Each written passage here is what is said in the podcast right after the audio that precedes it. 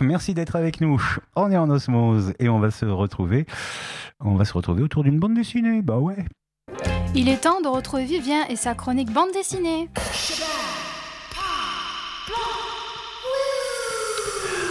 Je suis une bonne BD à moi tout seul. Ta-ta-tam. Bonjour Vivien. Bonjour le roi de l'impro, ça va? Oui, ça va et toi? Ah bah, c'est vrai que j'improvise. Oui, oui, tu, non, mais c'était très bon, hein, vraiment. euh, Cette imitation de euh, Fernand Reynaud était géniale. Fernand Reynaud, oui. Qu'est-ce que je veux dire? Toi, t'improvises pas par contre, hein? Non, jamais. Une demi-heure de retard de révision, là? Non, C'est dingue. Et tout ça. Et on a plus- parlé avant aussi quand Et même. en plus, il lit. Tu le connais pas par cœur. T'es pas comme le général de Gaulle. Non, j'ai pas son talent. Non. Ah, ah, ah. Nous allons parler de, de bien-être aujourd'hui. Quelle, Mm. quelle étrange chose. Avec, Oui, euh, euh, alors le bien-être est un sujet majeur de notre société moderne, si je puis dire. On est bien placé pour le savoir à Osmose Radio, puisque on parle beaucoup euh, de bien-être et de tout ce qui est Bah autour.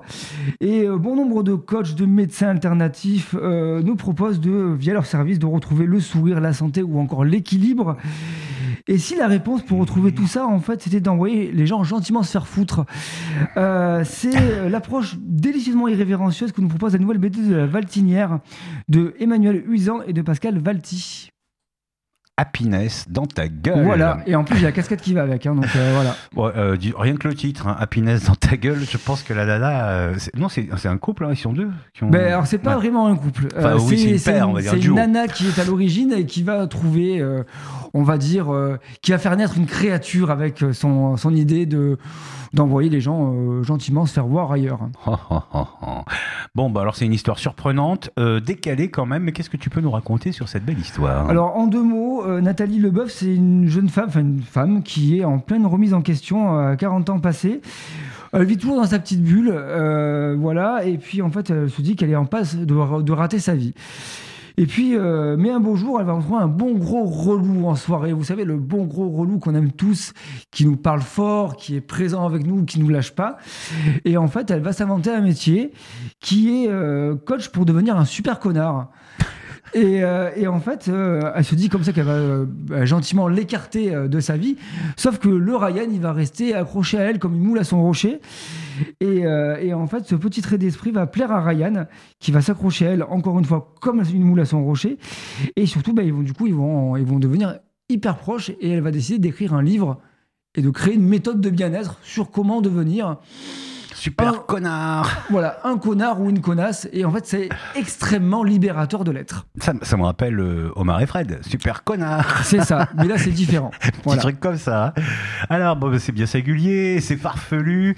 Euh, Il y a quand même une histoire, un fil conducteur, quelque chose, où on est dans des, des sketchs? Non, alors on est, c'est euh, sans suspense, c'est une bonne BD euh, qui m'a beaucoup plu. La difficulté dans ce type de récit, on peut faire rire avec n'importe quoi, c'est facile. Le, le gag y arrive très bien, faire, faire rire avec de l'absurde, c'est, facile. Il est plus difficile d'articuler une histoire autour de ça, et c'est là que euh, Emmanuel Usan euh, fait preuve de, vraiment de, beaucoup de réussite.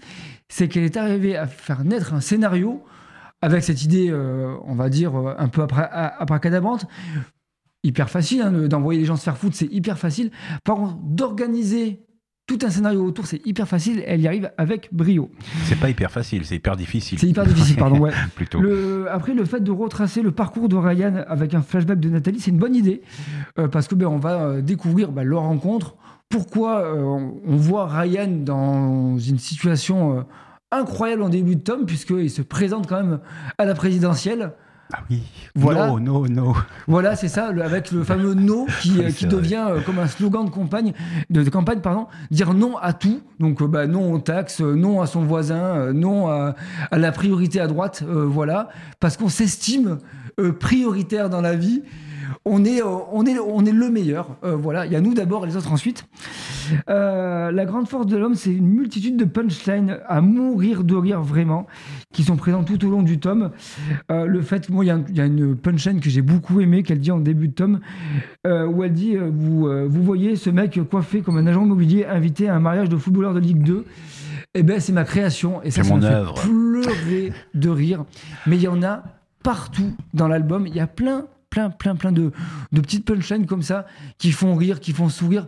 Certaines vraiment qui provoquent euh, vraiment le rire euh, à gorge déployée parce que c'est fait avec beaucoup d'intelligence. Euh, en parlant de, Ryan, la scénariste a su saisir, au mieux la caractéristique de ce qu'on appelle dans le jargon le bon gros connard et parvient à le rendre immédiatement détestable parce que ce mec-là, il est fascinant tellement il est Détestable. Con quoi. Enfin voilà, euh, il a il a un regard sur les femmes, il a un regard sur la société qui fait que oui, c'est le bon gros lourdeau qu'on peut aimer ou non, mais en tout cas, elle a su saisir ses traits de caractère et du coup, ça, ça fait qu'on le, enfin, qu'on aime le détester du moins. Et, euh, et enfin, euh, et surtout, c'est les conséquences de la méthode de Nathalie qui consiste à dire, à dire non et d'envoyer tout le monde bouler. Euh, si je puis dire, qui donne un, un monde sans filtre. Les gens, ils sont au feu rouge et ils s'insultent de manière vindicative, si je puis dire, parce qu'ils s'estiment prioritaires encore une fois. Ça donne un monde drôle, un peu chaotique, mais à mourir de rire. On l'a vu, on l'a vu l'image avec le, le, le- le joueur invité au mariage de. Ouais, c'est ça. voilà, elle y était euh, pendant les vidéos. Pendant que tu parlais. Alors, on a parlé de bah, du scénario un petit peu, bien sûr, mais il nous reste à voir euh, ce que donnent les images, le dessin de cette BD. Happiness dans ta gueule. Happiness dans ta gueule, ben, on retrouve euh, Pascal Valti, dont j'ai déjà parlé euh, précédemment euh, à la radio. Euh, ben, en fait, son, dessin euh, et sa réalisation de, de dessin, ben, euh, elle colle parfaitement au tome. C'est un style qui est entre sérieux et désinvolture.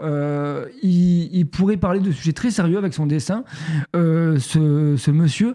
Mais là, ça fonctionne bien. Le, mélange est assez, est, assez bien, bien fichu. Bien qu'on soit pas dans la débauche graphique, on est d'accord, c'est pas non plus hyper pointu. Mais en fait, il y a- tout est et surtout l'imagination fait le reste des fois. Alors c'est pas du tout euh, quelque chose de, mauvais, euh, bien au contraire, mais du coup ça laisse pas une part à l'imagination parce que ben, des fois les décors sont pas hyper pointilleux ou alors l'ambiance du tome, mais du coup notre esprit euh, vagabonde un petit peu, ça nous permet aussi de, poursuivre un peu la lecture euh, ensuite. On n'est pas dans quelque chose d'hyper précis, mais ça, ça fonctionne très bien. La grande force de Pascal Valdi, pour moi, c'est incontestablement sa manière de faire vivre ses personnages et de rendre palpable le caractère des personnages.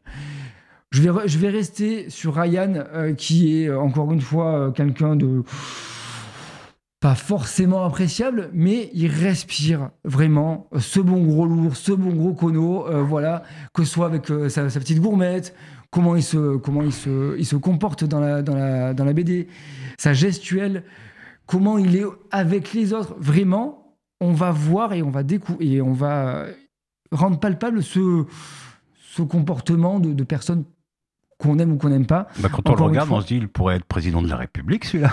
Ouais, mais, euh, mais comme Il Hanouna pourrait l'être, après tout, euh, il y a une BD sur Hanouna, président de la République. Ah hein, oui, d'accord. Bah oui. Bon. Et, euh, et ouais, ça, respire ce mec un peu bof, euh, voilà. Mais il y parvient vraiment bien, et même pour le, le personnage euh, euh, de Nathalie, quand elle est euh, anxieuse, quand elle, euh, voit que sa créature lui échappe, en fait, euh, de Frankenstein, là, euh, commence à partir un peu dans tous les sens. Oui, on, peut voir son anxiété, ou alors qu'elle est euh, totalement perdue, des fois, euh, vis-à-vis que ce qu'elle a créé, en fait, lui échappe totalement. Euh, enfin, la mise en page est impeccable euh, et ça rend la lecture vraiment très fluide. C'est au service du récit. L'utilisation de, de- la mise en page en gaufrier, bah, elle est bien maîtrisée, euh, vraiment, euh, pour, pour prendre un point de vue euh, tout à fait technique. Mais ça, ça, ça peut montrer aussi qu'il y a des pages où l'auteur s'est fait plaisir, bien qu'il reste assez scolaire par moment. Mais il y a des moments où bah, c'est pas le cas. Il y a des grandes, des, des- des- des grandes cases qui débordent, où il va se faire plaisir, notamment sur la croisière, où on va voir le bateau qui, qui prend quasiment une double page. On sent qu'il s'est fait plaisir, qu'il avait envie de, de, de, de- de- créer différemment. Et il sort de, cette, de sa scolarité, si je puis dire. Et on, on sent qu'il s'épanouit euh, dans sa bande dessinée. J'ai beaucoup, beaucoup aimé. Mais bien, bah, j'allais te demander une conclusion, mais euh, presque, pre- presque pas nécessaire. Ah, J'ai pas, remarqué alors quand même j'arrête. que- Voilà, je dis non. Moi aussi, moi, je dis non. Voilà. J'ai remarqué Non que, à la conclusion. J'ai remarqué que le dessinateur s'appelle Pascal Valti et l'éditeur c'est Valtinière. À Ouais. mon avis, il y a un, Il y a connivence, il y a ouais. quand même un rapport. hein. Alors ce petit album, C'est un petit album avec- qui est une grande surprise pour cette rentrée. euh, avec, euh, c'est une des dernières sorties de la, de- de la Valtinière. C'est pour moi leur album le plus maîtrisé, que ce soit en termes de scénario avec ce- cet humour désopilant et même graphiquement, comme je viens de le dire, on sent qu'il a, il a franchi un cap. Il y a quelque chose où il se fait vraiment plaisir. Happiness dans ta gueule, c'est une petite pépite euh, corrosive euh, qui, que je, vous- qui- que je Je vous invite à découvrir. Pas pour dire non, mais oui à cette bande dessinée euh, qui fait partie pour moi du top 20 de l'année. Et on se moque bien du développement personnel quand même. Voilà, et Ah. c'est ça qui est bon, parce que des ça, fois, ben le- oui, ça paraît un peu obscur pour tout le monde. On peut s'en moquer de manière un peu, un peu gentille, Euh, mais là, oui, ça se moque bien et c'est fait avec intelligence et respect aussi quand même un petit peu. Happiness dans ta gueule de la Valtinière. C'est ça. la De Valtinière. Pascal Valti et Emmanuel Huizan. Merci monsieur. Comment vous appelez-vous déjà? Vivien. Appelez-moi Jean-Marie si vous voulez. Ah non, pas Jean-Marie. Non, c'était mon C'est très grand-père. connoté. C'était mon grand-père. Ah bon, bah, Voilà. c'est pas pour lui Ça marche. ça. Bon, bah merci. Merci à toi. La semaine prochaine? Ouais, C'est sûr? Oui. Ok. Rendez-vous la semaine prochaine. À la semaine prochaine.